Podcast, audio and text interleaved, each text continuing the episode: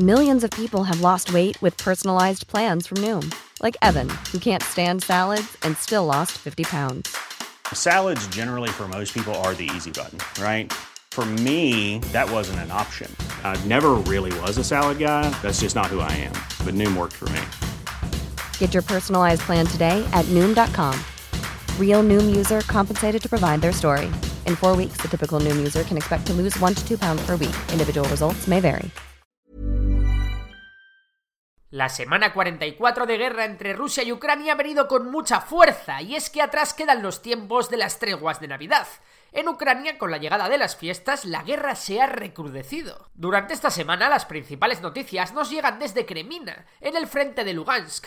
Allí, a pesar de todos los efectivos que han llegado a reforzar la zona y a pesar de que se supone que Rusia ya ha desplegado a más de 150.000 soldados procedentes de la movilización parcial, los rusos no están siendo capaces de contener la ofensiva de Ucrania. Poco a poco, las Fuerzas Armadas ucranianas están consiguiendo rodear Kremina por ambos flancos, y la localidad es cada vez menos defendible.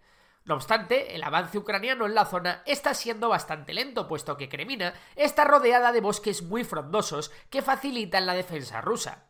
La situación en Kremina recuerda mucho a la de Izium, donde poco a poco el ejército ucraniano fue flanqueando a las tropas rusas hasta que a estas no les quedó más remedio que retirarse para evitar ser embolsadas. Recordemos lo que está siendo una constante en la guerra. Ucrania no entra nunca en combates urbanos, salvo que esto sea totalmente imprescindible o inevitable, como en el caso de Mariupol. Sin embargo, la pregunta que te puedes estar haciendo ahora es ¿qué pasaría si cae Kremina?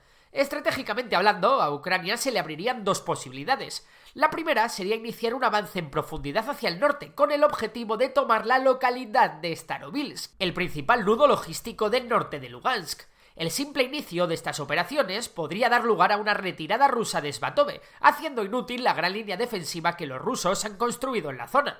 Recordemos que los rusos han construido la línea Wagner que está orientada hacia el norte, por lo que parece que estos sí que contemplan la posibilidad de perder todo el norte de Lugansk. La segunda opción para el ejército ucraniano sería continuar con la toma de Rubidne, la cual está ya destruida por los bombardeos ucranianos, o dicho de otra manera, Ucrania abriría un nuevo frente que amenazaría los únicos dos grandes premios que Rusia se ha llevado en el Donbass en toda la guerra, las ciudades de Severodonetsk y Lysychansk. Si bien aquí el premio es menor, en kilómetros cuadrados y liberados, el golpe moral para Rusia sería mucho mayor. El tiempo nos dirá qué ocurre y si finalmente cae Kremina o no. Y de Kremina nos vamos a otro punto caliente, el infierno de Bakhmut, donde se confirma lo que adelantábamos la semana pasada. Tras la llegada de tropas ucranianas de refresco, el asalto de la ciudad se tendrá que posponer, no sabemos si para siempre, ya que los rusos han sido expulsados de los arrabales de la localidad.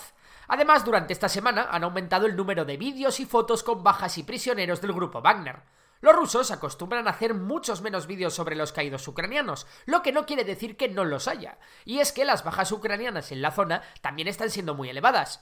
La noticia más sorprendente y para mí interesante de esta semana es la que nos han dejado las primeras filtraciones sobre el número de combatientes del grupo Wagner.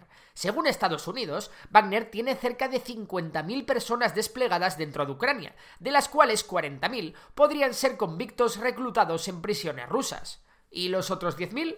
Pues la mayoría de ellos son combatientes extranjeros que Wagner ha podido reclutar gracias a los generosos salarios que ofrece, al menos mientras que el combatiente en cuestión esté vivo para recibirlo, claro. Para el Kremlin esto es un chollo, las cifras de bajas de Wagner no cuentan en las estadísticas oficiales, y además están vaciando las cárceles por lo que tienen menos bocas que alimentar. Pero Estados Unidos ha dicho más cosas sorprendentes, y es que parece que Corea del Norte ha suministrado armamento al grupo Wagner. El problema para los yanquis es doble, puesto que Rusia consigue armamento adicional y Corea del Norte se puede financiar para continuar sus pruebas de misiles en el Pacífico. Estados Unidos también ha dicho que la influencia política del grupo Wagner es enorme, y cito literalmente lo que han dicho los norteamericanos. Es bastante evidente para nosotros que Wagner está emergiendo como un centro de poder rival para el ejército ruso y otros ministerios rusos. En total, según las estimaciones estadounidenses, Wagner está gastando 100 millones de dólares al mes para financiar sus operaciones en Ucrania. Por cierto, un dato curioso. España por fin ha ofrecido un desglose del material que los españoles hemos vendido a Ucrania. Entre ellos se encuentran al menos 6,4 millones de armas ligeras, 700.000 euros en municiones, 7,2 millones en distintos tipos de explosivos, misiles y bombas y 3,7 millones en equipamiento y blindaje. En total, 18 millones de euros. Pero España prevé vender más material a Ucrania, porque el gobierno ha autorizado una exportación total de 209 millones de euros, de los cuales 118 millones están previstos en munición.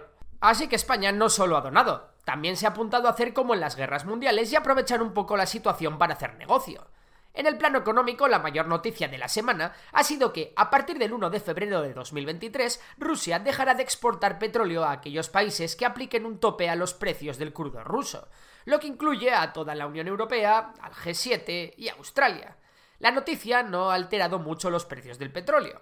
Pero bueno, por un lado, a la Unión Europea le costará un poquito más conseguir petróleo. Rusia venderá un poquito menos. Y China e India, los más beneficiados junto a Estados Unidos en esta guerra, podrán adquirir el petróleo ruso con un mayor descuento. Negocio redondo para los gigantes asiáticos. Y bueno, esto es todo por esta semana. Si te ha gustado el vídeo, ya sabes que puedes darle a like, suscribirte y si te gusta la economía, pues también seguir a Memorias de Tiburón, mi otro canal. Por lo demás, un saludo y hasta la próxima. Hey, it's Danny Pellegrino from Everything Iconic. Ready to upgrade your style game without blowing your budget? Check out Quince. They've got all the good stuff shirts and polos, activewear, and fine leather goods, all at 50 to 80% less than other high end brands. And the best part? They're all about safe, ethical, and responsible manufacturing.